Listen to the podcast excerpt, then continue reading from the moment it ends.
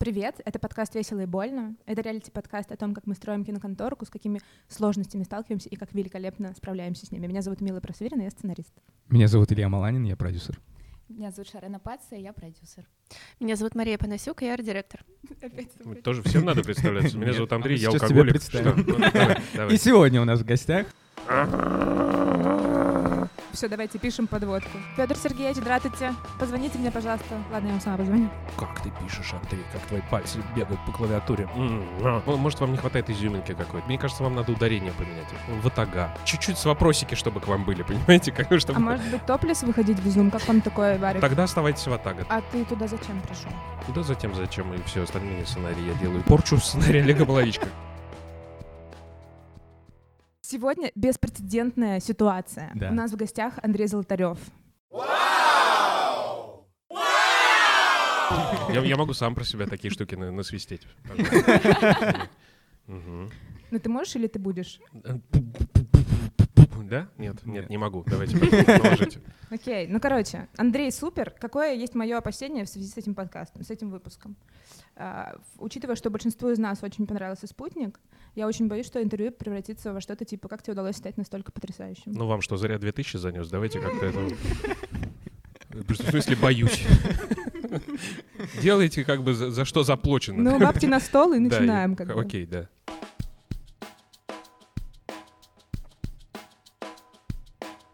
Удалось ли тебе сохранить продуктивность в эти непростые времена? Я работаю как проклятый. Вся проблема в том, что у продюсеров э, из-за карантина появился вагон свободного времени. Они весь его нацелили на меня. Все продюсеры мира собрались. Э, м- Назначили мне встречи в Zoom один за другим. И как бы в свободное от этого времени я пишу. Кайф. А у тебя было такое, что ты позвонил кому-то в Zoom, кому-нибудь, ну, крупненькому более-менее, а у него другой Zoom параллельно еще один? У нас просто был такой кейс недавно, мы чуть не охерели все. И нет, я, я видел, как у меня был один э, собеседник, который снимал себя с двух углов, как бы на два разных устройства. У него был зум, в котором у меня было три. Ну, как бы нас было трое, но на самом деле двое, как бы два его и один я. Вот такое было. А, э, так, чтобы у кого-то с кем-то еще параллельно помимо меня, в смысле, а, а как у вас это происходило? Они разговаривали с вами, потом, подожди секундочку, Ну, сейчас типа, мне надо... смотри, Да. это была встреча На всей другой нашей жизни, ну, то есть, без, без преувеличений. Боже, Длилась три минуты. это Она длилась три минуты. Netflix? Кто? Яндекс? Ну нет, ну, На- на Яндекс- данном этапе. Нет, Я- На данном Яндекс этапе. На данном это уже как бы понятно. Пройденный этап вот это, да, понятно, она скоро закроется, эта компания, мы все знаем. Вот. А, нет, там был реально клевый очень дядька. Я очень его ждала. Я подготовила целый спич про то, что вот мы в Атага, мы типа делаем, мы молодцы, почему у нас четверо, почему у нас. Ну, короче, все.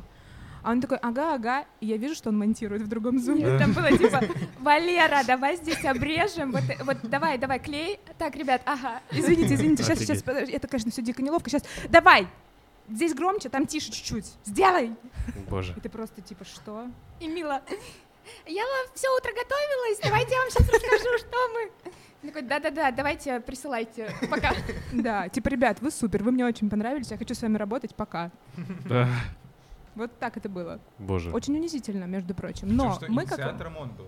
Да, это он позвонил это Маланину? Это сказал... с- секретный человек? Это А, господи, Саша, он, он занят очень. А вы знаете, он монтирует мой фильм.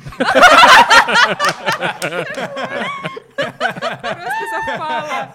Это как, это как молния, которая ударила в дерево сейчас, вы понимаете? Вам надо, может, вам не хватает изюминки какой-то, я не знаю. Может, вам, мне кажется, вам надо ударение поменять. Ватага. Ну, что-то вот, ну, такое вот, как бы, что, чуть- чуть-чуть с вопросики, чтобы к вам были, понимаете? Как, бы, А чтобы... может быть, топлес выходить в зум? Как вам такое, Варя? Тогда оставайтесь в Атага, тогда... Просто Илюха Топлес выходит и... Да, кстати, это лучший вариант. Ну, не думаю сейчас, конечно. Потерял форму просто что-то? Да, серьезно? Просто заплыл. Но мне кажется, что молодые кинематографисты, в принципе, должны быть готовы к унижению, поэтому для нас эта ситуация была абсолютно... То есть мы прям прожили прям там, мы пошли гордо дальше. Просто вы, вы кинематографисты, миллениалы, вы не знаете, что такое унижение. Поэтому вы считаете унижением то, что даже вообще ну, рядом не лежало с унижением для людей, которые старше вас на 20 лет. Ну да, для них это было бы честью. Для меня как раз сейчас открытие — это монтаж в зуме. Да, По-моему, это очень супер удобно. вообще. Я первый раз от вас слышу вообще, что там что-то монтируется. Ты, а, то есть монтажер сидит дома, он выводит на экран демонстрацию экрана своего, ну то есть А, того да-да-да-да. Авида, да, и все, и все там. И ты не, не- с одной человек. стороны не видишь его противную морду, а с другой стороны весь таймлайн. Да. Блин, это гениально. Если есть максимально разнесенные точки, то это я и режиссер монтажа. А, ну то есть, типа, ты никогда не сидишь на монтаже? Я сижу на монтаже иногда, когда мне, мне разрешают сидеть на монтаже. Но вообще, ну, как бы все сидение на монтаже, с учетом того, что большинство моих фильмов э, монтировал э, режиссер монтажа Александр Андрющенко, который параллельно является продюсером э, большинства этих фильмов. Обычно все это происходит так. Я сажусь на монтаж, и как бы я говорю, Саша, а вот мне не, не кажется, что может быть вот там? Он говорит, пошел нахер. Кайф. Да. И на этом все как бы. Поэтому я, ну, редко я сижу там. Но он реально топовый. Да, да. Ну что, я могу ему посоветовать как от себя? Могу как бы пару жизненных советов дать какие-то, но не про монтаж, наверное.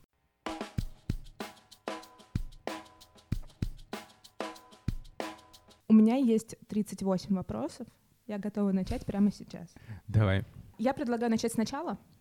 М, Первого. Спасибо. Значит, какая ситуация? Мы посмотрели «Спутник» несколько раз и посмотрели вчера ночью короткометражку, из которой он произрос, которая называется «Пассажир». Очень интересно, на каком этапе вы поняли, что вы это берете, на каком этапе ты вошел в проект, и какие у вас были исходные задачи и ожидания от этого. Эм, Так, во-первых, у вас бонусы передо мной. Я короткометражку не видел. Э, Более того, я «Спутник» смотрел с перерывами, потому что у меня виснет Иви. Эм, И делал это один раз, и, видимо, пропустил какие-то, да, какие-то моменты я, возможно, упустил. Но я помню сценарий, поэтому я могу что-то сказать. Э, Я, вошел в э, «Спутник», когда был уже написанный драфт великим великим сценаристом Олегом Маловичко. Эм, Мгм. То есть, что произошло? Роман Волобуев написал э, короткометражку, они вместе это э, сделали, и э, это было реализовано. Это понравилось э, хайпу, п- впоследствии понравилось водороду. Вместе с Олегом, я прошу прощения, или вместе с Нет, режиссером? это только пока как бы Волобуев как автор и э, режиссер Егор. И э, после этого все объединились, все большие ребята, э, пришли к Маловичке, и Маловичка написал э, полнометражный сценарий. А а затем это в мои корявые руки уже попало, и я это делал. А ты туда зачем пришел? Да затем, зачем и все остальные сценарии я делаю. Пор- порчу в сценарии Олега Половичка. Как бы.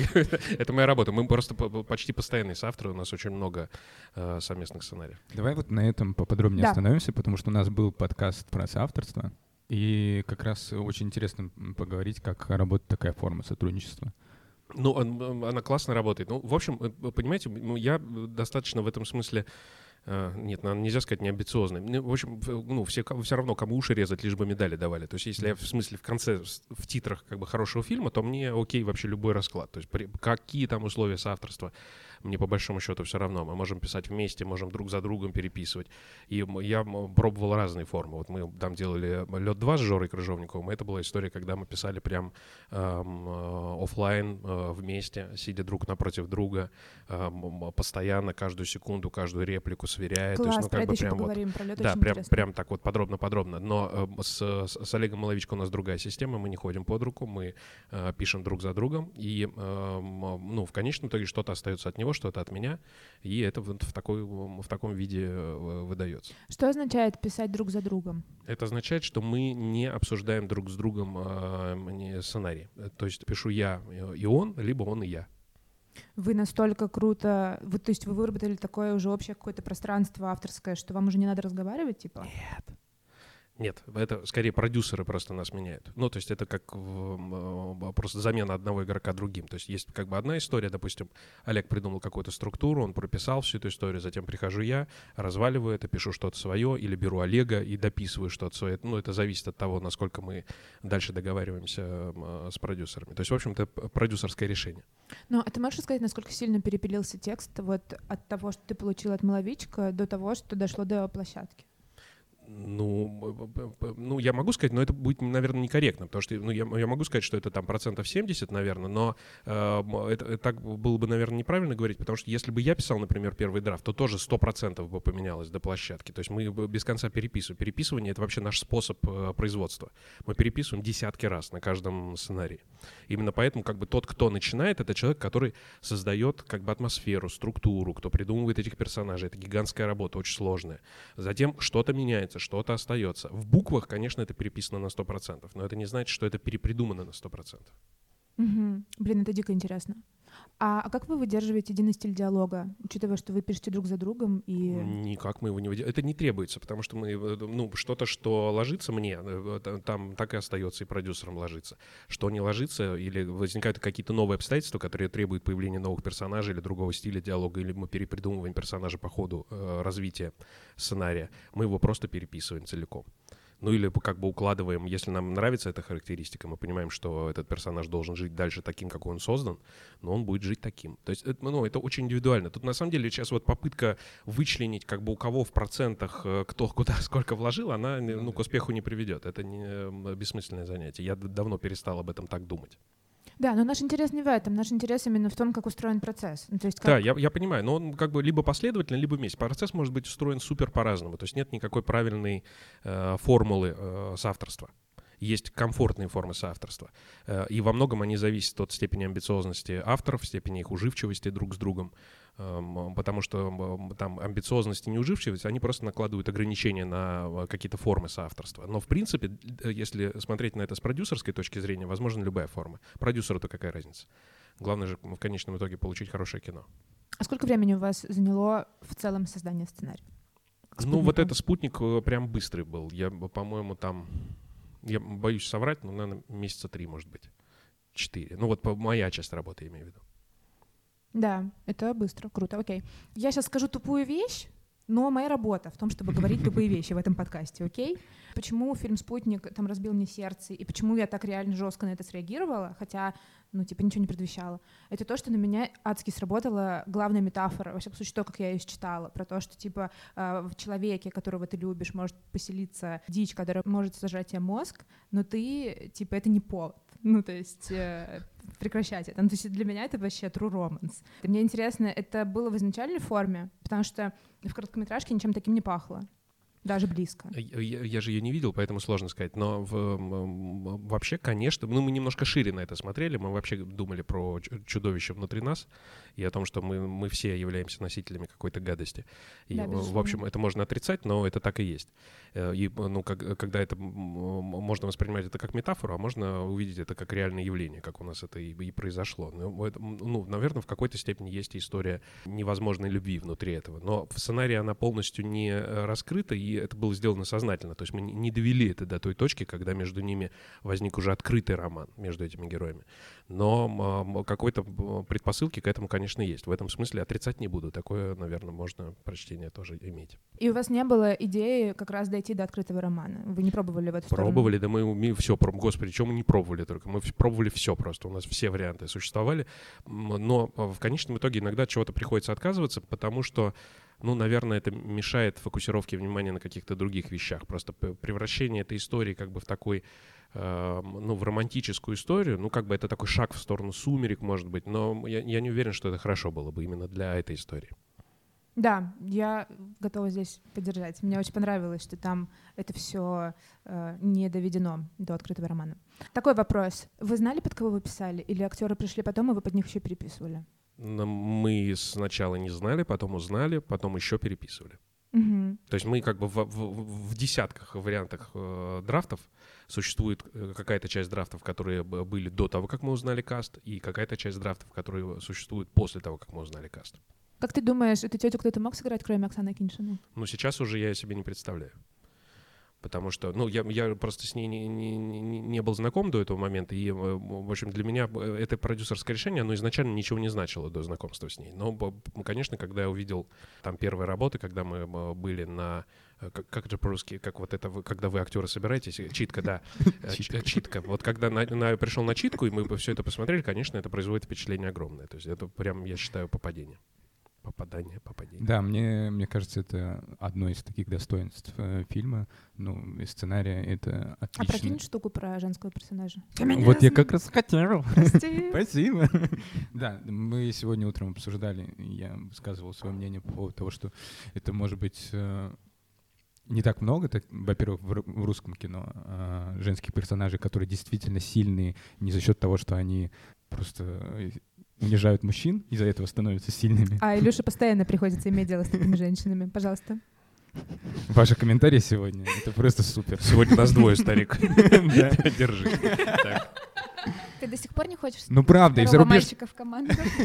в зарубежном кино то же самое. То есть а, действительно, ну, видимо, это проще становится сделать женский персонаж сильным за счет унижения мужчин вокруг. Ну, я не говорю там от конкретного открытого, ну, манипуляции какие-то происходят, вот. И здесь круто, что несмотря на то, что там все равно в кадре сохраняется патриархальный строй на Советский Союз, он там не выпячивается нигде. Ну, в смысле, ты это чуешь, мы знаем, э, что, что там происходило, что значила женщина, да, в то время. Да и сейчас, в принципе, не так уж много поменялось. Сексизм! Давай, Мария Кувшинова, добрый вечер. Вот. То есть и, и клево, что не надо было скатываться ни в одну сторону, ни в другую, но в то же время получился очень сильный женский персонаж. И это круто. Конечно, здесь еще э, работа актера. Это очень важно, потому О, что да. Акиньшина супер просто подходит под эту роль. Но хотелось вообще, наверное, сейчас что ты думаешь по поводу сейчас э, по поводу женских персонажей в новом кино.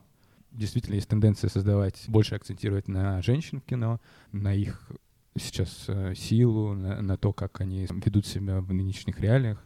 Илюх, ну, у- у- понимаешь, у у меня в притяжении, вторжении, льду и льду 2 и в спутнике э, главные героини женщины. Если я сейчас начну эту хрень отрицать, как бы это будет супер странно. Да не, я тебе, я тебе не, не зову это отрицать. Да, у меня не- последний не раз был, вот сто лет назад был фильм «Ледокол», где э, огромная толпа мужиков была, застряла просто где-то очень далеко от женщин. Вот как бы все на этом мы с мужскими персонажами покончили. Дальше э, м, был girl power исключительно. Это, да, это тенденция, но мы это выбираем не- неосознанно. Это скорее какая-то вот наше внутреннее э, желание сделать вот такого героя. Нам кажется, что это актуально, это интересно. И, мы не выбираем м, женского персонажа э, как в маркетинге. В смысле, нам кажется, что э, основное решение по покупке билетов принимает женщина, значит, персонаж должен быть женщиной. Нет, так это не работает, потому что, ну, женщины часто смотрят на мужских персонажей, это тоже может быть интересно. И дело, в общем, не в том, кто у тебя персонаж, мужчина или женщина, дело в том, какого рода выбор перед ним стоит. Это гораздо более важная вещь для таргетирования, для выбора э, аудиторного. Э, в этом смысле, да, мы выбрали женщину, но это произошло потому, что нас к этому толкала наша совесть м, и ничего больше. У вас был реальный прототип? прототип? Нет, Мгм. нет, это собирательный образ. На меня большое впечатление произвел э, парадокс, опять же, то, как я его считала. Базовый парадокс в ней, что она м, при всей суровости, жесткости и такой, типа, мужественности, последовательности, она супер милосердная и очень такая эмпатичная внутри. Да, это основное качество, да, эмпатия — это основное качество. Но у нее это же является ее э, главной проблемой, она не может остановиться. То есть это как бы герой, который не может прекратить спасать. Знаете, есть вот э, э, люди, которые патологически э, склонны вытаскивать других людей ценой всего. То есть, ну, как бы по- поставив на карту все на свете. Это вот такой человек. Как вы поняли, какую часть ее backstory нужно сдать, а какую можно вообще ну, не касаться? Потому что мы видим ее шрам, а это ничего, что я вообще спойлерю адски? Ну, типа, просто Не, максимально. ничего, Пока вроде видите? даже их и не было, нет спойлеров. Ну, на мой вкус. Но, А, окей, хорошо. Ну, в общем, мы видим ее шрам м, на позвоночнике, но мы никогда не узнаем Там еще глобально. были таблетки. Ну, таблетки, да. Ну, то есть мы понимаем, что у нее что-то со здоровьем, и в конце мы узнаем то, что мы узнаем. Но в целом э, там нет никакой вот подробной истории, да, за этим. Ну, э, мы, конечно, знаем эту историю, но мы ее выдали ровно в том объеме, в котором нам кажется достаточно для того, чтобы понять, что с ней произошло. Потому что, э, ну, а что бы нам дали подробности ее болезни, подробности того, что, как, что она делает в этом детском доме? Н- Ну, вот эти вещи, они могли бы быть такими, могли бы быть другими. То есть это некие обстоятельства, которые как бы не влияют на центральную историю. А та вещь, которую мы рассказываем, влияет на центральную историю. Поэтому, ну, мне вообще не кажется, что современному зрителю нужно дожевывать до состояния кашки. Мы сейчас настолько насмотрены, у нас зритель очень сильно отличается от того зрителя, который смотрел кино 10 лет назад и тем более 20 лет назад. Если тогда еще можно было как-то с ним играть и как, как дожевывать, и ка- ка- каждый раз делать вид, что вот мы сейчас что-то такое придумали, мы сейчас его удивим. Смотри, зритель, ты вот сейчас увидишь это и удивишься. Удивить современного зрителя гораздо сложнее, и самое главное, что это особо и не нужно, потому что удивление не единственный способ подключить зрителя к смотрению. Есть много других э, интересных, замечательных способов. Какие-то есть положительные моменты в этом, какие-то отрицательные. Один из положительных моментов э, заключается в том, что мы э, можем не тратить экранное время на дожевывание каши. Я спросила об этом отдельно, потому что это наш ежедневный челлендж. Это одна из сложнейших для меня историй. как не переэкспонировать, да? Ну, то есть... Мы экспонировали, экспонировали. И переэкспонировали. Да-да-да. Да, то есть так хочется дать зачастую больше подробностей, чтобы было больше какого-то волнения. Кажется иногда, что чем больше информации, чем больше, тем больше волнения. На самом деле это, конечно, не так. Но э, я так понимаю, что только с опытом приходит вот это вот понимание альдента, когда ты что это был тупой термин, Отлично. я ввела новый термин понимание альдента. Сколько нужно Супер. экспозиции, чтобы все волновались. Да, да. Вот. Отличный термин. И м, вот у тебя когда-нибудь была такая проблема, что ты слишком сильно развозил экспозицию? Да, ну да. Ну, я вообще люблю развозить экспозицию. Вообще, надо сказать, что э, мы сейчас пошел серьезный профессиональный разговор для тех, кто проходил Да. мимо. Остановись, прохожий, послушай про экспозицию. Сейчас мы тебе все расскажем. Эм, Ну, если серьезно, тенденция следующая. В полнометражном кино, э, даже не, ну, забудем, нет, не только в полнометражном, вообще, в принципе, в, раска- в, в историях, которые мы сейчас рассказываем, в современных, экспозиция увеличивается. Это происходит естественным образом. Это связано с тем, что вот в полном метре, например, э, раньше су- существовали определенные критерии, на каком моменте должна начаться история. То есть фактически второй акт отодвигался ближе к началу, а, потому что мы говорили, ну вот зритель долго не высидит, сейчас нам надо чуть-чуть ему героя заявить, и дальше пуф, понеслось все, горки американские, погнали, поехали. Вот сейчас э, зритель, э, если ты его как бы купил маркетингом, если ты уже как бы доказал ему, что твою историю имеет смысл смотреть, а, и он приходит на этого короля льва, садится и готов посмотреть эту историю, ты можешь держать экспозицию максимально долго, потому что ты его как бы уже заинтересовал, он уже знает, что это хорошее кино. Он э, из-за насмотренности своей, он в каком-то смысле к хорошему кино э, готов пожертвовать свое время, готов про- продать тебе как бы ну, не не 10 минут э, первого акта, а 20 минут готов посмотреть, и он даже будет смотреть какие-то вещи, которые будут ему пока казаться необязательными до начала как бы вот тех самых американских горок. Ам, С другой стороны, если у тебя так себе маркетинг, если ты не смог никого завлечь, если у тебя кино, в которое, ну, ну, о котором никто не знает, то ты вынужден как бы эту экспозицию сокращать. Это просто ну, какие-то продюсерские вещи. Теперь, что касается договоренности и недоговоренности в экспозиции.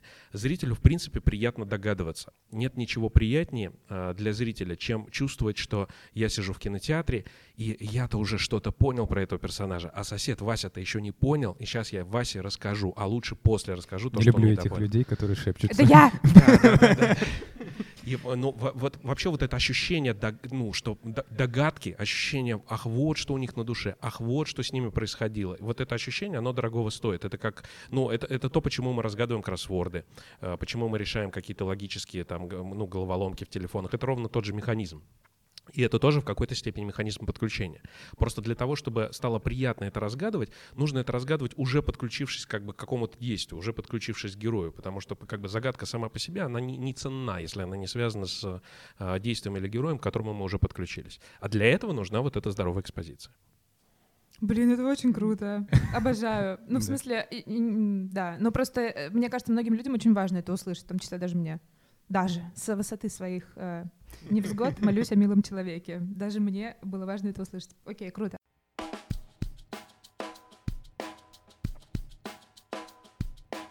В чем больше радости, писать сериалы сейчас для тебя или кино? Ну, а, я не знаю. Наверное, все вместе вкусно, много. Просто я, я все очень люблю. В, се- в сериалах самое кайфовое, что ты героя не отпускаешь. Ты можешь его тащить просто очень долго. Ты можешь про него все рассказать, вот все, что у тебя на душе Да. лежит. Просто кино это, э, ну, я дико люблю кино за а, за премьеры, за, ну вот за, за красные дорожки, за то, что ты приходишь, и ты потом можешь привести все своих друзей в кино, посадить их, сказать, вот смотрите, это кино, потому что ну с, с, э, с сериалами так не происходит. С сериалами там прошел сериал, ой, классный сериал, ты где-то там в Инстаграме потом прочитал, что у тебя классный сериал, и тебе кто-то сказал, но вот нет, нет вот этого волшебства, как бы Нового года самого нет. А с кино есть Новый год, и это просто невероятно круто, и ну, это дорогого стоит, все-таки большой экран — это большой экран. Но в кино есть ограничения. А, Ты можешь рассказать только то, что тебе дали, разрешили рассказать. А С сериалом ты можешь эм, иногда а, делать какие-то фокусы, штуки необязательные. И вот эта необязательность, она рождает жизнь в истории часто. Это такой, ну, в какой-то степени это шаг в сторону проклятого арта. В, в хорошей мейнстримовой истории это не испортит, а скорее добавит какого-то, ну, какой-то жизни. И я это очень люблю. Я люблю не расставаться с персонажами. Мне это нравится. А что значит разрешили? Ты можешь сказать только, что тебе разрешили Ну, под, под разрешили, я имею в виду зрители разрешили, потому что, ну, все равно есть э, рамки, в которых мы делаем полный метр. Эти рамки, они гораздо уже, чем э, сериалы.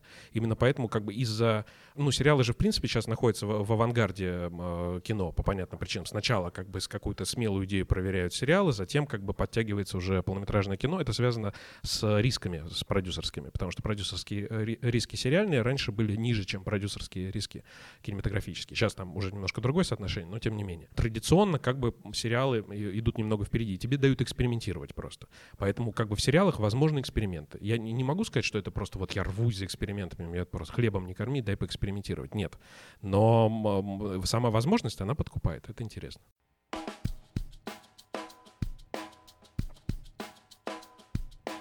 А, про работу с редактором хочется поговорить. Здесь какая-нибудь очень грустная. Типа. Я не видел хороших. Вы видели? Нет. Э, ну, я знаю парочку. Вот ну, серьезно, двух. Не буду называть, чтобы третий не обиделся. Я, ну, вот серьезно, я знаю двух хороших редакторов. Остальные вообще не понимаю, зачем нужны. Ну, редактор — это человек, который Э, по идее, должен э, помогать тебе выстраивать историю. При этом в... Ну, я же давно на рынке сижу. Большинство редакторов, к огромному сожалению, являются, ну, вахтерами. На страже какого-то своего понимания того, что может теоретически продюсер по этому поводу сказать. И это очень хреново. Ну, то есть я тогда не понимаю, зачем он нужен. Если он ни, ничего не предлагает, если он не является человеком, который тебя поддерживает, который помогает тебе справиться со сложностями внутри истории, то зачем он нужен? Я, я, ну, вот, вот эту функцию я не очень понимаю, потому что у нас, к сожалению, на, ну, сейчас, наверное, немножко по-другому, но раньше часто редактор нанимался, потому что у продюсера просто нет времени читать весь тот шлак, который приходит, ну и давайте вот наймем редактора, он будет читать какие-то неважные вещи, а важные вещи будет продюсер читать. Ну, раз ты у редактора, значит, ты не очень важный, значит, тебя будет читать вот так. Ну, это, это грустно и печально. А, в этом смысле с редакторами все плохо по той причине, что хороший, я не говорю, что их вообще нет. Просто прикол в том, что хороший редактор, он очень быстро э, находит себе другую работу. К сожалению, видимо. Ну, он становится автором или продюсером.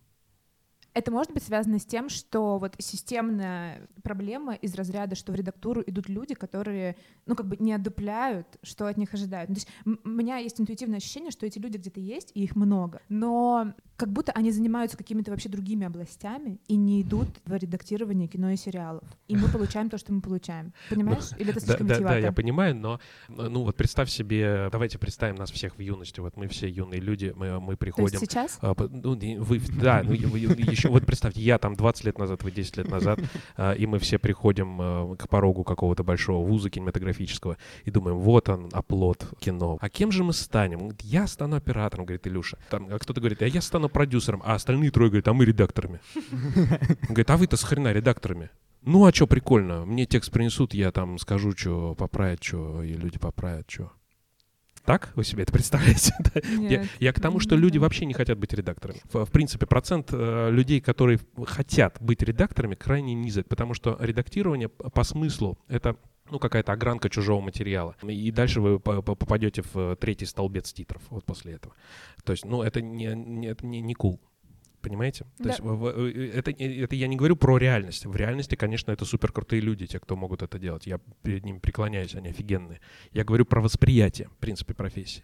С, с этой же историей связано восприятие профессии сценариста. Почему у нас сценаристов дефицит? Это тоже как бы связанные вещи. Но это ровно из, из того же проистекает.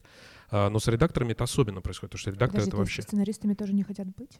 Да, конечно, не хотят быть. А по сравнению с режиссерами, ну, у нас, смотрите, вот факультеты же равные. Вот есть там факультет операторский, есть факультет режиссуры.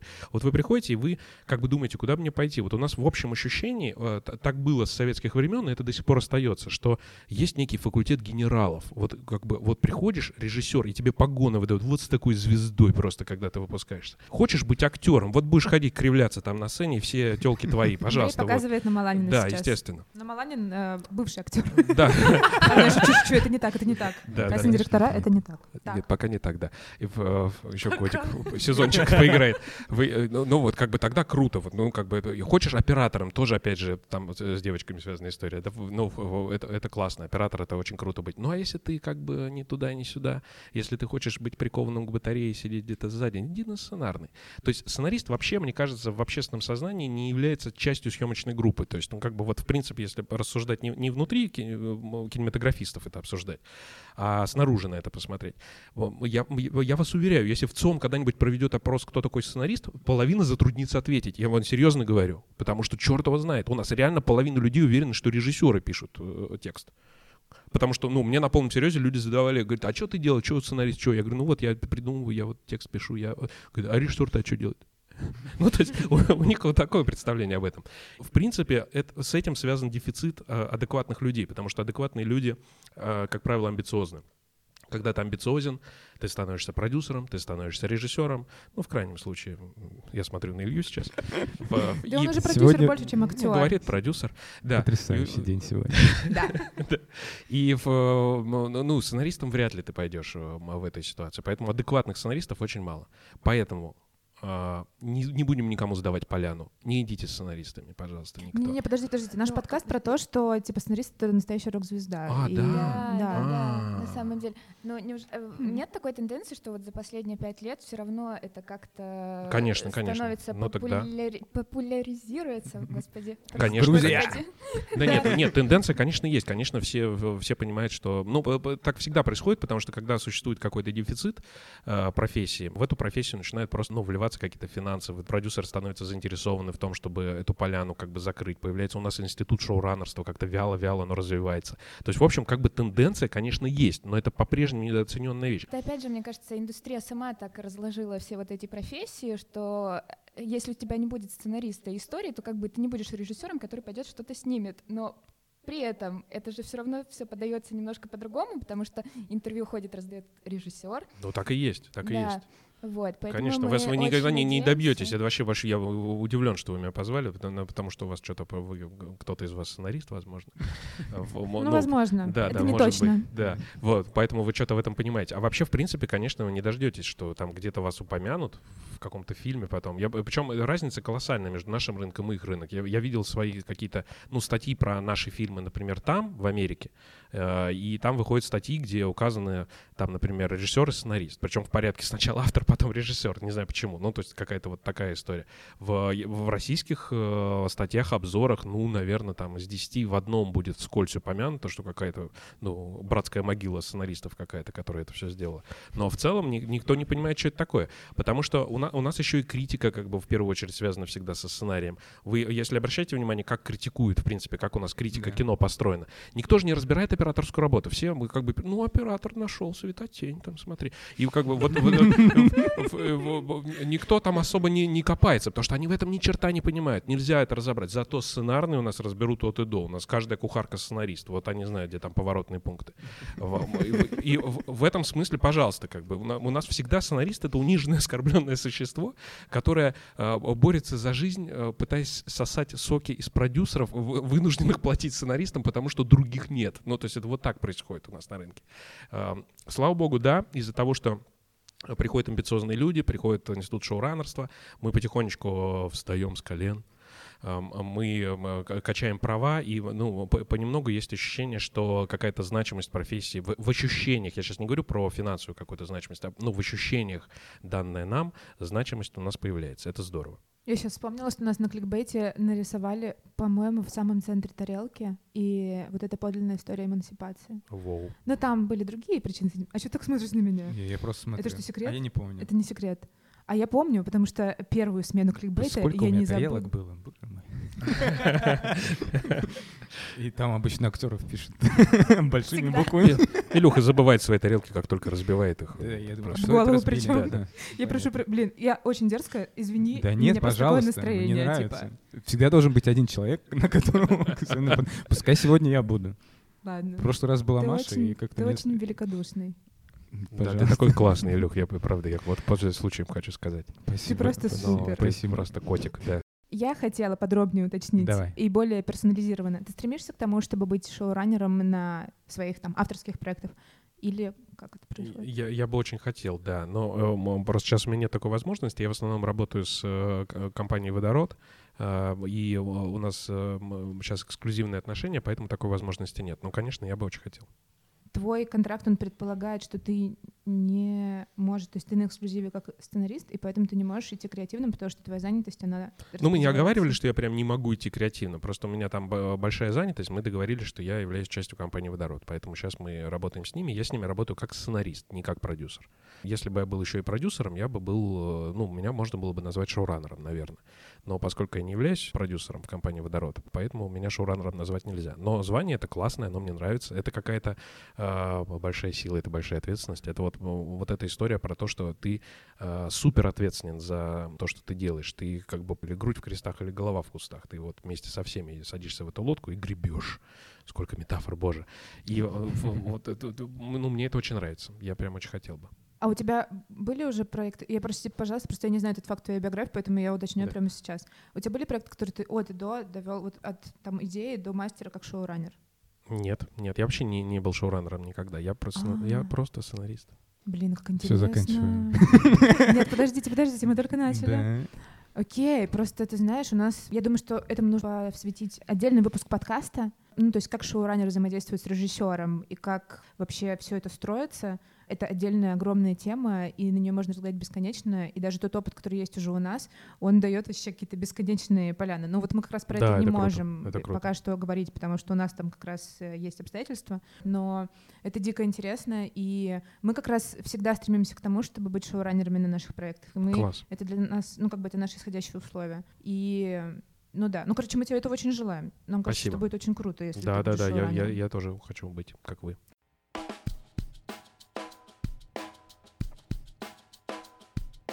Давайте дальше. Что у нас еще было интересненького поговорить? Про лед. Про лед. Про лед. Про Крыжовникова можешь каких-нибудь гадостей наговорить? Да, конечно. Да, это, слушайте, ну, это, ну все знают, что какой-то кошмарный, ужасный человек. Что, в, что тут говорить? Что он ест ну, детей? Да. Я его, он не ест детей. Я его фанатка, с одной стороны. С другой стороны, я слышала, что он довольно сложный перец. Можем немножко огня добавить? Немножко да можем, Андрей конечно, Малахов. конечно, без ну, проблем. я тут думаю, да. Я мой... всю подноготную сейчас выложу. Нет, ну, ну если серьезно, мой опыт э, общения с этим сложным перцем, он прекрасен. Он полон просто каких-то виньеточек. Ну, в общем, все прекрасно. Все очень хорошо у нас было. Я, я должен сказать, что это ну, один из немногих опытов, когда ты просто вот прям, э, ну, э, каждую минуту находишь чему поучиться. Потому что он дико крутой чувак. Он умеет не только писать, но и снимать, что просто как бы предмет моей зависти. Это, но ну, он прям... и мощный сценарист в том числе. Да, он при этом еще офигенный сценарист. Просто в чем еще его огромный плюс и почему э, я лично э, так по-плохому завидую, э, он очень образованный человек он знает много вещей, о которых я даже не догадывался. Просто ну, его опыт, он позволяет ему какие-то штуки вытаскивать из своего образования практические, которые позволяют как бы дальше двигать историю, помогает по-другому ее препарировать. Это очень ценный опыт был. И он еще все время работать. продолжает учиться. Вот это тоже. Да, блин, да. Ну вот успехов. хотелось бы, чтобы уже притормозил, но да, продолжай. Это был первый опыт э, написания сценария с режиссером или уже такие были? Нет, нет, я почти всегда работаю вместе с режиссером. Это было, ну, у нас и там когда-то давно был фильм «Призрак» с э, Федором Бондарчуком, Кстати, который... очень прикольный. Да, классный, mm-hmm. я его очень люблю. Э, его Александр Войтинский снимал. Мы еще тогда писали вместе с режиссером, и э, потом был опыт работы с Федором Бондарчуком, потом Лед был там с Олегом Трофимом, и Э, Жора Крыжовников тоже это работа с режиссером. В общем, я не, ну, не, не так много могу фильмов перечислить, которые мы без режиссера сделали. Круто. Еще очень интересно про Лед 2. Ну, это же во многом мюзикл. У него, у Крыжовникова очень выраженный музыкальный вкус. Он прослеживается во всех его картинах. Не факт, что ты его разделяешь. И вот интересно, у вас не было конфликтов вот на этой почве? Ну, на чистой эстетике, на вкусовой какой-то вот территории? Нет, прям конфликтов не было, но мы просто очень долго это выбирали. То есть это вот именно выбор э, композиции, он был мучителен, э, долг мы про прошли весь путь, то есть вот э, там отчаяние, отторжение, там все, ну, короче, все стадии мы прошли вот целиком. Мы просто Аллу Борисовну Пугачеву слушали все, вообще все ее творчество просто от начала и до конца, чтобы поймать какую-то историю, которая нам может быть интересна. Мы разные стили пробовали. В общем, какой, какого только варианта там не было. Лед уже можно было, наверное, 15 частей льда выпустить в разных стилях музыкальных. Хард-рока до рейва. И в, в конечном итоге остановились на том, чем остановились, но это решение общее режиссерское, продюсерское. В конечном итоге они принимали решение по поводу песен. Я, ну, мой интерес здесь заключался только в том, чтобы э, это как-то ну, соответствовало драме, но они же и сами это знают, поэтому, поэтому было все окей. А у тебя были вообще ситуации, когда э, продюсер внутри тебя начинал мочить сценариста? Да, но во мне живет скрытый продюсер же, поэтому он, конечно, мочит сценариста, но нет, я вообще очень неадекватно подхожу к, к работе. Я, дело в том, что мне кажется, ключевое отличие между сценаристом и писателем это то, что э, сценарист является частью банды. Э, в отличие от писателя. Просто, ну, если ты не, не, не хочешь бороться с внутренним продюсером, ну, иди пиши книги, какие проблемы. Ну, на, на, напишешь какое-то количество букв, они в таком виде и выйдут, ну, максимум запятые там расставим. А, и вот так и пройдет. А если ты сценарист, и в конечном итоге ты понимаешь, что э, твое творчество, оно пройдет миллион интерпретаций до момента появления на экране, до, до того, как это дойдет до зрителя. Дай бог, чтобы там сохранилось 40% тех смыслов, которые ты туда закладываешь, но при этом оно обогатится теми смыслами, которые туда закладывают другие ребята. И в этом смысле выбор команды становится ключевой вещью для вот такого подхода, потому что нужно очень четко понимать, кому ты отдаешь этот сценарий, с кем ты его пишешь. Это может все к чертовой бабушке испортить. Эм, вот в этом выбор. Поэтому мой внутренний продюсер, эм, ну, он что-то говорит, но, но, в общем, они не спорят. Это очень круто, между прочим. Стабильная психика. Вообще, кайф. Да, вообще. Нет, а... на самом деле вы смеетесь, а мне кажется, степень адекватности не, не менее важна, чем творческий талант именно в сценарном творчестве, потому что, ну, писатель может себе позволить, наверное, какие-то, какую-то степень сумасшествия, а сценарист вряд ли. А у тебя когда-нибудь была интенция написать литературную форму? Да, я очень хотел бы, мне это интересно. Ну, я, я просто, мне для этого нужно поставить на ручник все остальное, потому что у меня, ну, как это сейчас было, вот, когда у нас коронавирус, как называется, беспрерывное производство, как вот то, что, то, что не останавливается, он, оно беспрерывное и безотходное, то есть мы фигачим просто все время. Если бы у меня был период, я себе этого не желаю, но если бы вдруг у меня появился период, когда у меня была пауза, ну, наверное, я бы попробовал что-то литературное написать. Мне это интересно, конечно. А над сколькими проектами ты можешь работать параллельно так, чтобы не отъезжать? Ну, два-три. Угу. Но бывает и больше. Ну, бывает, но они же, это же такой как бы условный счет, они же в разных бывают э, формах. Ну, что значит работать над проектами? Заявки какие-то писать, идеи вынашивать, это считается работой над проектом? Правки по диалогам вносить, считается работой над проектом? Или мы говорим про полноценное именно развитие как истории? Вот если про полноценное развитие, ну, наверное, два проекта это уже много. А, а, если просто про, про, про то, что мы продолжаем работать над какими-то проектами параллельно в разной степени занятости, ну, то, то тогда что, ну, мы многозадачные машинки, можем и так. А у тебя внутри как-то делятся проекты, те, которые изначально по твоему замыслу, и твоя вот была идея, и те, которые к тебе пришли, и ты над ними работаешь ну, которые изначально были не твои. Ну, они бы делились, но последний раз идею по своему замыслу я написал в институте еще. Все, с тех пор я ничего не писал с того, что придумал. Ну, то есть я, в принципе, ничего не придумываю. А в каком жанре ты себя чувствуешь комфортнее всего? Вообще, все равно. Нет, серьезно, я, я, мне, мне все равно. Я очень люблю драму, но мы, мы поэтому, мы, знаете, как, вот что не собираешь, автомат Калашникова получается. Вот мы что не делаем, у нас все время драма. А, у нас комедия, драма, триллер, драма, там, ну вот драма, драма. А, все время драма мы никуда от этого не денемся. Та история, которую мы, мы даже вот, вот мы сейчас пишем с, с водородом комедию, и мы все договорились, давайте, ребят, яростную комедию. Вот сейчас яростную. Вот сейчас просто бахнем, мы сядем. Мы такие смешные ребята, мы так шутим классно. Ой, угорали. Ребят, да нам надо комедию написать, да давайте сядем. Опять сели, опять, ну тут вот драматический элемент здесь, конечно, да, вот тут, ага, и вот тут вот герой. А перед каким выбором он здесь? И ты начинаешь, ты понимаешь, ты смотришь этот синопсис, и ты понимаешь, что это драма, причем такая, где соплями надо заливаться, а где смех-то внутри истории. То есть мы все время собираем автомат Калашникова, независимо от, от жанра. Я люблю разные жанры. Я дико люблю uh, sci-fi. Мне нравится. Я, я вообще вот ну, в кино я смотрю все, где просто про инопланетян. Неважно, как бы кто это снял, где это снял. Там есть инопланетяне, я это смотрю. Uh, без проблем. Но при этом я понимаю, что как, если я буду это писать, все равно это в драму превратится в конечном итоге. А есть жанр, за который ты никогда не возьмешься? Нет, сейчас? нету, нету, нету. Mm-hmm. Ну, нет, ну, есть всякие интересные эксперименты. Если бы мне при- предложили э, написать драму в порно, например, в, ну, я бы, наверное, за- задумался, стоит ли это делать. Но, в принципе... В, ну, это челлендж, кстати. Ну, да, да нет, ну, ну, да, просто не все челленджи как бы нуждаются в том, чтобы ты, принял в них участие. Но в, в целом, наверное, почти, почти нет ограничений.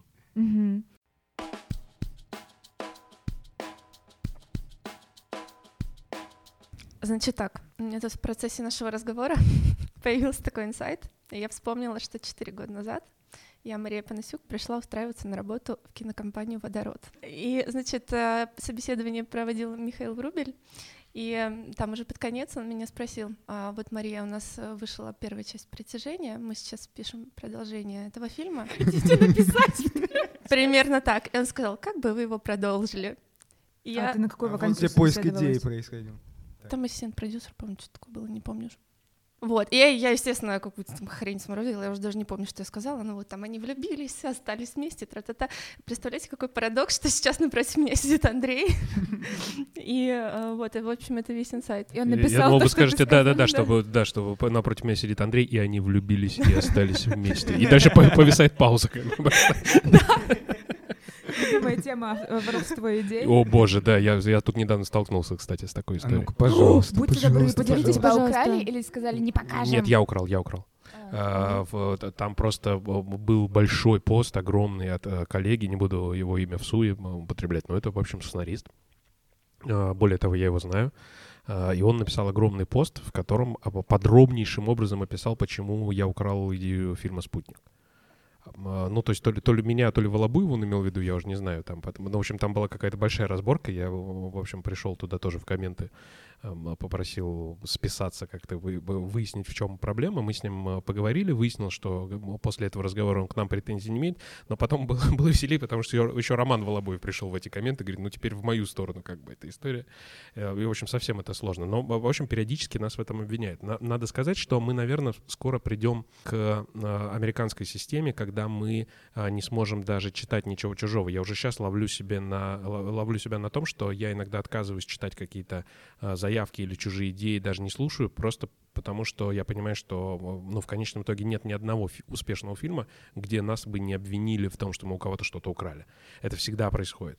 И, ну, ну, люди с разной степенью э, сложностей в голове э, часто считают э, м, свои идеи украденными. Так, а это Ромина была идея, что космонавт привез пассажира? Я не знаю, я же с ними... Дело в том, что я ни, ни, ни, ни историю создания не ни саму короткометражку не видел. Но полагаю, что да, наверное, его. Интересно. Ну, Да, я, м- я сейчас скажу, наверное, как м, э, в прошлом музыкант, актер и так далее. Я не буду Хороший перечислять свои... Да, Илья Маланин бывший актер и музыкант. так. Да. Но достаточно сложно, мне кажется, сейчас му- музыку написать без каких-то новых, вернее, наоборот, с новыми звуками, э, и чтобы это не было ни на, что похоже, и со сценариями тоже так, сколько историй рассказано, и сколько в день создается новых историй, сколько их выходит на экраны, э, на платформы. И поэтому, наверное, сейчас можно притянуть любой, любой какой-то новый, э, новый сериал или фильм Да, да, так и есть. к так и тому, есть. к тому, что где-то это уже было. Да, приходит, всегда приходит вагон людей с э, лицом похожим на куриные жопки, которые вот, ну, м- м- м- м- на- находят какой-то, знаешь, найди 20 э, совпадений как бы, в ка- в картинках. И вот они как бы усиленно их ищут. Вот это они, им кажется, что они, они таким сколько у образом них хайпуют. свободного времени. Да, да, у них вагон свободного времени. Блин, куриная жопка — это прям бренд. Ну, звучит кайф. А скажите, пожалуйста, а что ты ему такое сказал, этому человеку, что он перестал к тебе иметь какие-либо претензии? Я, мы очень интеллигентно поговорили, я ему просто очень подробно описал процесс создания э, этой истории, э, в котором и дал ему свое честное сценарное слово, что я не, не заимствовал ничего из его истории. А Это какой-то авторитетный, типа, человек в сценарном Ну, он коллега, он наш коллега, Ну, он сценарист. Мгм. А, так э, он имел в виду, что ты украл из его истории. Да, у него есть просто своя история, которую он э, зачем-то рассылал всем кинокомпаниям мира. э, А и... мы так делаем. Это неправильно? Нет.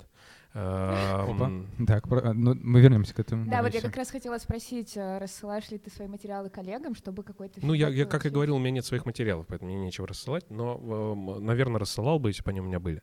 Эм, э, Но в целом, мне кажется, что, в принципе, это не очень эффективный метод. То есть надо рассылать все-таки тем, с кем ты реально собираешься работать. Потому что, к к огромному сожалению, особенно на российском рынке, есть большой процент э, кинокомпаний, с которыми э, я бы не хотел работать, например. Просто, ну, в силу того, что э, да любая э, ватага может собраться и назвать себя кинокомпанией. Да черт его знает, что там с ним. Да, Ну, да, да, да. То есть, ну, мы, мы не знаем никогда Ну, теперь же ты знаешь, что мы супер, типа. Ну да, ну конечно, ну сейчас ты ежу я вас завалю заявками теперь, все. Я ожидаю. Да.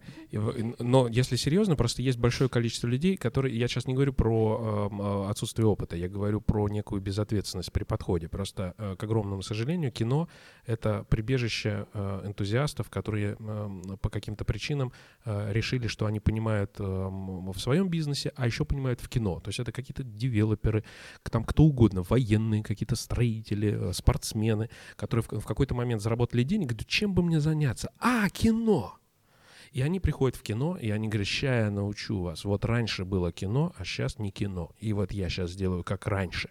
И они собирают какую-то кучу людей, быстро устают, то есть они как бы сразу перегорают мгновенно, вот на, на первых 20% пути, э, отпускают всю эту фигню, и за них это делают люди, которые как бы там вот случайным образом туда попали в процессе э, сбора команды. И это невероятная чушь, это все ужасно, то есть это как, ну, нет, нет хорошего кино от этих людей они э, очень сильно осложняют э, жизнь э, хорошим людям, потому что их кино соседствует как бы в, в, в прокате с нормальными фильмами. Есть и совсем недобросовестные ребята, которые просто пилят на бюджетах, как бы, и это совсем нехорошо. И в этом смысле рассылать вообще всем, ну, как бы, скорее вы попадете не туда, чем туда. Но в этом точно нет смысла. А ты был в водороде с самого начала? Ну, не, ну, у меня не было самого начала, потому что мое самое начало было, когда еще не было водорода и не было вообще практически никого. Я вот давно пишу. Э, я, я еще мою прекрасную няню писал, извините, это же вообще просто лохматые годы. Что? Э, с американцами, если что. Сейчас, Маша, а сейчас передо мной сидит Андрей. Я в свои 56 лет я могу уже... Как Андрей, я вырос на ваших текстах. Да, так и есть.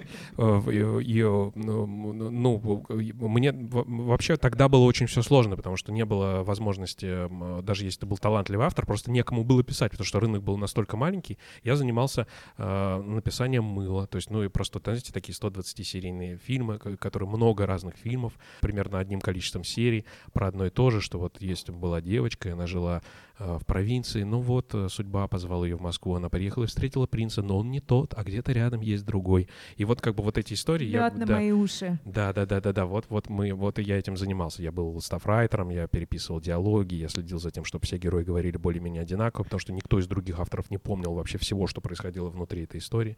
Э, и я бы не помнил, но у меня был, был, был архив. Что это за позиция стафрайтер? Ну, это такой помощник, как бы. Это как бы вот ты... Есть главный автор, который как бы следит за линиями и формирует историю дальше. Но на, на таком большом мыльном проекте, особенно в то время, главному автору было не досуг читать как бы то, что присылает. То есть он как бы как ледокол шел вперед, а в фарватере были маленькие кораблики, маленькие другие авторы, которые писали серии по его, э, по серийникам, довольно расплывчатым.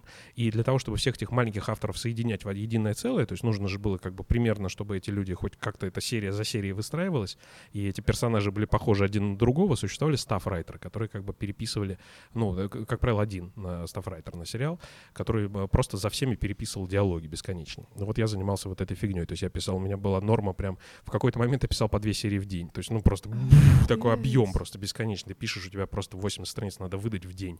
И ты шарашишь просто с утра, у тебя руки синие. Ты, а, а, ну, чтобы вы понимали, компьютер тогда это был это дефицит. То есть, ну, как бы была проблема. Просто надо было найти, на чем это писать. Ну, в общем, там много было сложностей. А, поэтому я начинал еще в те времена. В этом смысле водород возник сильно позже. Мы, мы с ними вот сделали первую мою полнометражную картину «Призрак», и понравились друг другу, решили э, поклясться друг другу в любви и верности. Угу, очень романтично. А вот этот опыт с мылом и со всем этим стафрайтингом, он для тебя скорее позитивный все-таки? Да, да, конечно, позитивный. За него платили, конечно, позитивный. Ты прям сказочно там разбогател? Да, да, конечно, там пятнашка за серию, вы думаете. Естественно, понятно. Я вырубал по тридцатке в день, конечно, но, естественно, я разбогател. Нет, если серьезно, это были большие деньги. То есть, ну, я, у меня была вообще смешная очень история, я не, не буду студию называть, но я, поскольку я шарашил реально очень много, а, а в то время задерживали зарплату прям серьезно, серьезно. А, в какой-то момент, значит, одна крупная студия, которая до сих пор жива, а, но, но наладан дышит, но Сейчас жива. мы угадаем. Так. Да, нет, не надо угадывать, пожалуйста. Она при, пригласила, значит, позвонили, говорят, знаешь, а, а, мы просто позвонили главный автор, и по секрету, совершенно, Андрей, там деньги дают на студии, ты приезжай, забери деньги. И я приезжаю, а там, значит, об этом узнали уже все к этому моменту, и там такое трехэтажное здание на, на заводской территории, и там стоит очередь, хвост очереди, это значит, он тянется через все три этажа, и внизу где-то заканчивается. И я подхожу, и, ну, с встаю в конец этой очереди, кто-то, значит, там наверху узнает, говорит, да что же это стоит? Проходи, пожалуйста, Андрей, проходи. Я прохожу, и вдруг я, я впервые чувствую, что меня как бы чествуют. Он говорит, автора, автора, пожалуйста, вот проходи. Это автор. И все, всем объясняют по дороге, значит, я прохожу через всех. такие, что? Да, через стропольщиков, я через всех иду, как бы, и все говорят, это автор, это автор, и меня зовут какую-то бронированную дверь, я туда захожу, они закрывают ее, и мне отслюнявливают огромную кучу бабла, реально просто налом, вот просто прям мелкими купюрами, огромную кучу. Я все это думаю, господи, как это унести, распихиваю как-то по карману куда-то, куда-то еще, и я, значит, выхожу из этой бронированной двери, где куча три этажа подо мной людей, и за, за мной выходит этот бухгалтер, который все это выдавал, и, и говорит, все, наличные кончились, и закрывает дверь. Жесть А мне идти вниз три этажа. Я себя чувствовал некомфортно, Но богато. но богато, да. Ну, в общем, такое, такое противоречивое было чувство, противоречивое очень.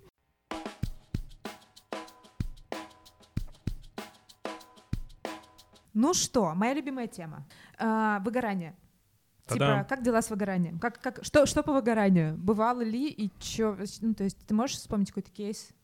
Не, не, у меня другая проблема, у меня прокрастинация. Вот э, выгорания у меня нет, потому что у меня есть прокрастинация, и у меня другая крыса.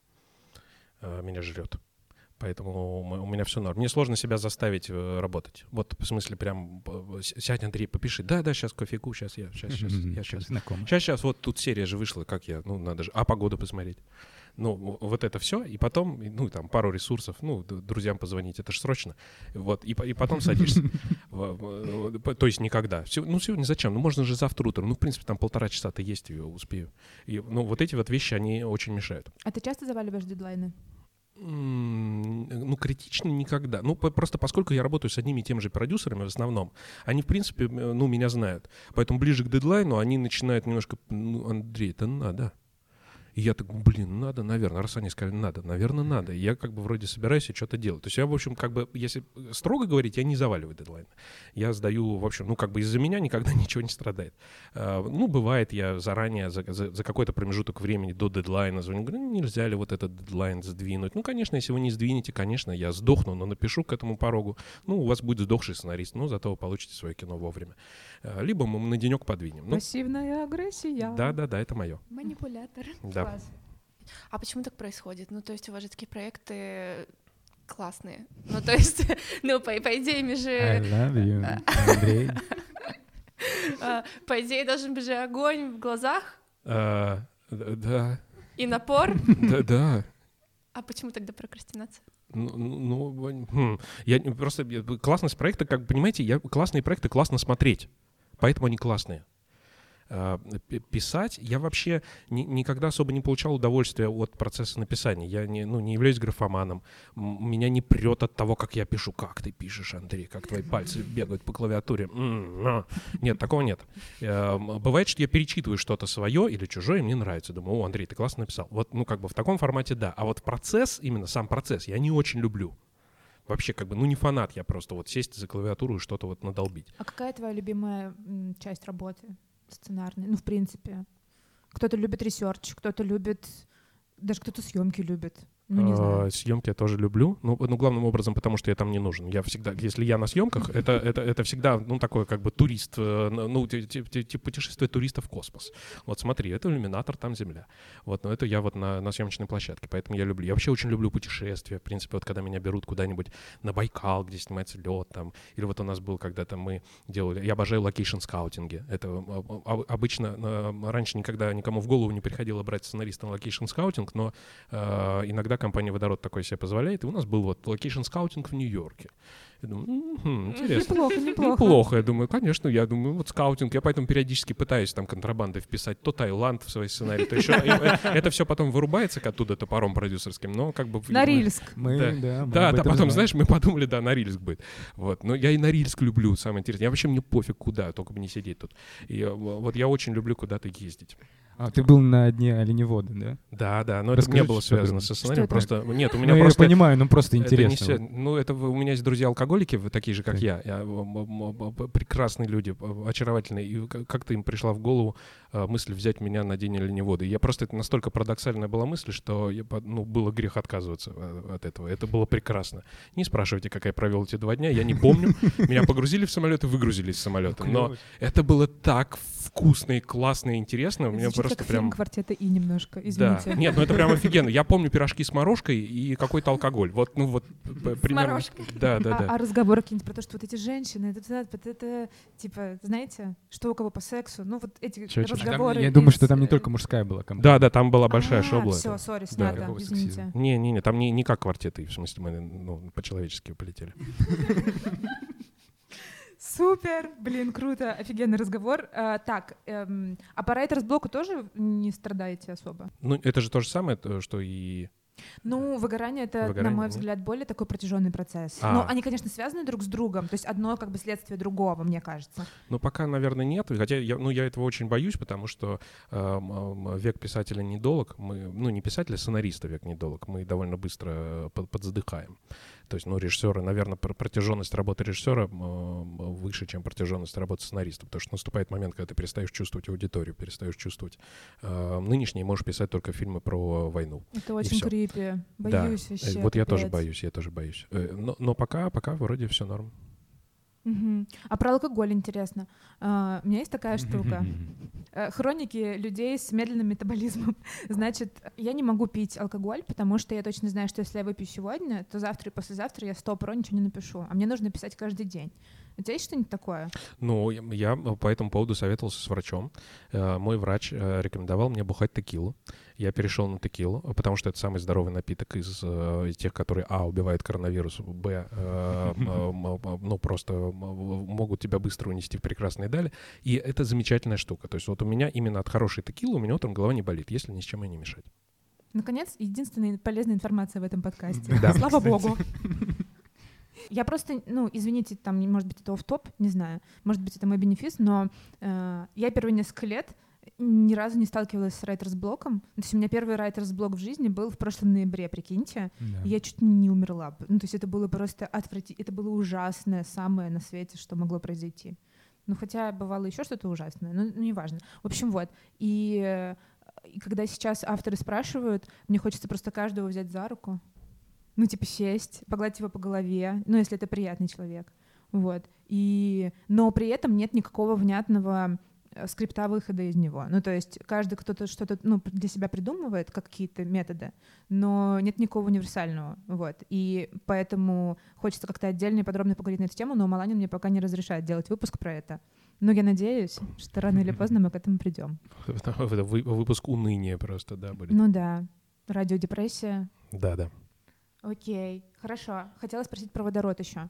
Как ты думаешь, почему вам удалось типа так ворваться клево? Потому что у вас был крутой первый релиз с призраком? Да, у нас, во-первых, был крутой первый релиз, но дело в технологии работы, мне кажется. У Водорода есть эм, очень крутая э, мысль, эм, которая связана с тем, что продюсеры, по сути, являются авторами. То есть вот эта так называемая сценарная комната, она состоит из автора и продюсеров. Они не, не выключают себя из этого состава. То есть они посвящают вот этому девелопменту сценарному огромное количество времени, больше, чем всему остальному. Э, И, ну, ну, мне как сценаристу просто это дорого и важно. Поэтому, мне кажется, у нас получается. То есть я с этим связываю. Здорово. Мы тоже пытаемся так идти и надеемся, что успех неумолим. Мгм.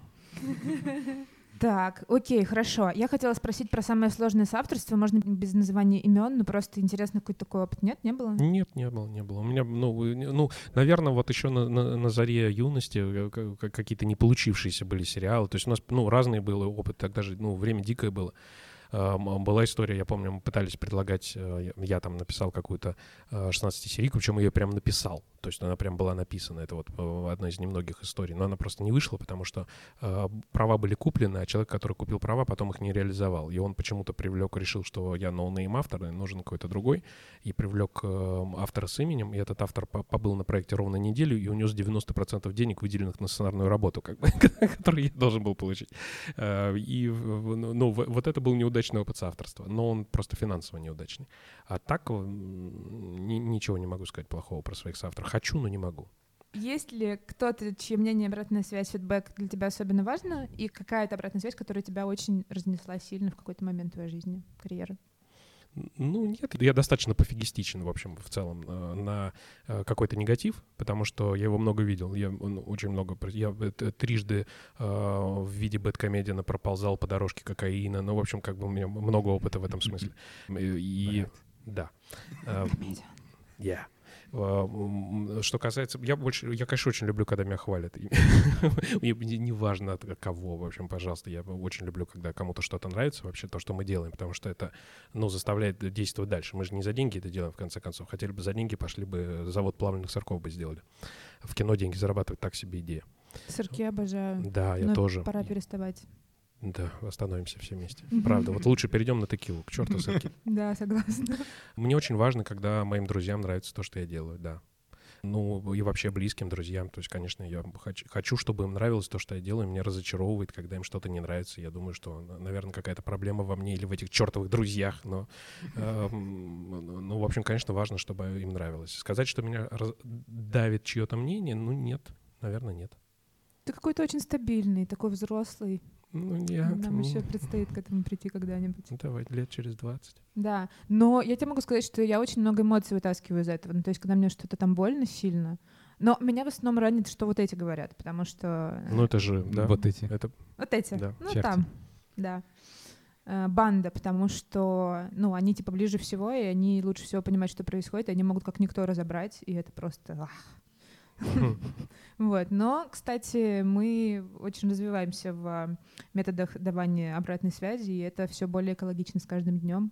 Но это, это, это, это правильно, все-таки должна быть, ну, я считаю, даже среди э, людей, которые работают вместе, где, казалось бы, уже можно матом объяснять друг другу, что не так, должна быть какая-то экология фидбэка, это очень-очень важно. Я, ну, я, я тоже не сразу к этому пришел, эм, но я, сейчас я понимаю, что это, это невероятно полезно.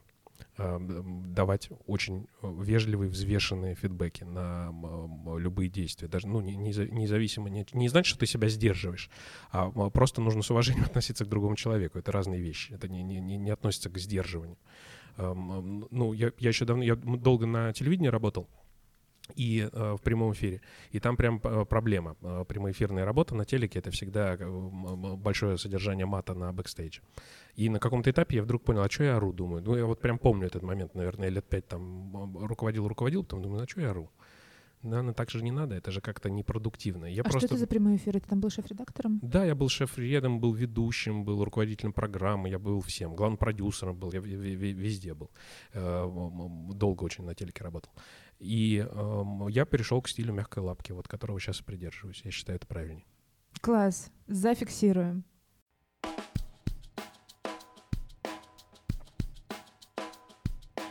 Как ты работаешь с малышами? У тебя же есть малыши из индустрии. Да, да. И вот по поводу обратной связи, экологии и вообще, э, тебе прикольно в этом, когда ты как вы вообще работаете? Какая система работы?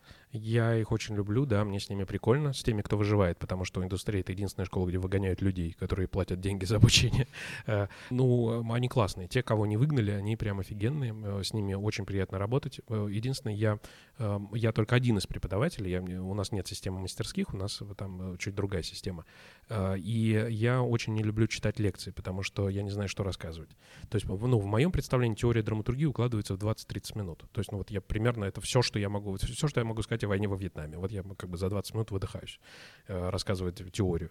А дальше начинается суровая практика, поэтому я учу в основном семинарами, я заставляю писать. Они, ну, то есть наша технология заключается в том, что они приходят, и мы работаем как сценаристы э, в рамках обучения. То есть им ну, ставятся, есть этюдные задачи, когда они пишут этюд, мы сразу же на этом, э, на этом занятии разбираем этот этюд, зачитываем все этюды, все они сами разбирают свои этюды, я разбираю их этюды. Э, потом голосование происходит за лучший этюд, и автор лучшего этюда за тему на этюд следующего дня. И это такой бесконечный процесс okay. написания. Да, мы просто вот занимаемся этими разборами, разборами, разборами. Мне кажется, такой, э, ну, в какой-то степени это похоже больше на фитнес-клуб, эм, чем на какую-то историю про теорию. Но, слава богу, есть другие преподаватели, которые в этом больше понимают, поэтому они рассказывают теорию. А ты уже кого-нибудь вытащил к себе на проекты из них? Ну, да, э, это даже не я. У меня есть э, продюсеры водорода, они быстрее меня соображают в этом смысле. Они, да, вытаскивают э, талантливых ребят себе в компанию, и некоторые из них уже на втором году обучения, на третьем году обучения работают профессиональными сценаристами. Они, ну, у них есть агенты, то есть, ну, все по-серьезки. А у тебя есть опыт, когда тебе нужно, может быть, не свою идею, но протранслировать как шоураннер, да, авторской комнате, и чтобы они ушли и принесли тебе что-то готовое на этой базе? Ну, я, я просто у меня еще нет э, пока авторской комнаты и нет э, именно каких-то подчиненных э, сценаристов, такого у меня нет. Я, я, честно говоря, еще не очень в это верю, потому что ну, мне кажется, все-таки пока еще хочется держать руку на пульсе. Мне, по крайней мере, я не уверен, что я смогу так работать. Ну, отпускать, как бы они возвращаются. То есть это как бы история про возможность диверсификации, про возможность делегирования полномочий. Я вряд ли этот экзамен сдам на этом этапе. Может, позже, да, но, но это связано с тем, что я и не продюсер. Угу. Круто. Блин, офигенный разговор. Я довольна как слон. Просто. А я хочу спросить, если ты можешь что-то рассказать о том, на чем ты сейчас работаешь, было бы супер. Если нет, то скажи нет. Um, я, я не знаю, могу или нет, но я, ну вот uh, я расскажу то, что в прессе было. Потому мы делаем uh, гостю из будущего uh, с водородом. Это очень большой классный проект.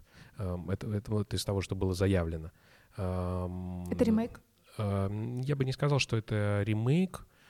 Это скорее а, ближе к истории по мотивам и скорее ближе по мотивам оригинального произведения Кира Балучева, то есть больше, чем советского творчества. Ну, я имею в виду этого телевизионного фильма. Окей. Ну что, у меня все. У меня тоже. Блин, ну это офигенно. А ты, если что, придешь к нам еще? Да, конечно, зовите, да, я с удовольствием. Чего у вас тут кофе наливает? В следующий раз такие хвалят. В следующий раз Да, да, да, да, да. Найдите, что не нравится, мы поспорим, еще поругаемся повыливаем друг на друга жидкость. Ну, давайте. Ну да, сегодня немножко деликатно, а конечно. То вы какой-то совсем, да, такой Вегетарианский подкаст. Наверное, в большей степени. Да, но нам кажется как раз, что этого очень не хватает, вот такого разговора, когда ты, типа, супер заинтересован, но при этом ты не пытаешься никому навставлять по дороге, понимаешь? Ну, в целом. Да, да, да. Нет, я, я вообще за, за то, чтобы мы, любили друг друга. В целом, мне кажется, если нам чего-то и не хватает глобально в обществе, это эмпатии, прям очень сильно. Да, сто процентов. Кстати, фильм «Спутник», финализируя сегодняшнюю дискуссию, он во многом об этом. О, да. Окей, Андрей, спасибо большое. Спасибо. Было супер. Я хочу сказать, что у нас есть группа ВКонтакте, в которую нужно заходить и писать свои бесценные мнения, фидбэки и вопросы. Спасибо большое, друзья. Спасибо, что нашли время сегодня быть с нами. И оставайтесь на наших волнах. Счастливо. Спасибо. Пока. Спасибо. Пока-пока.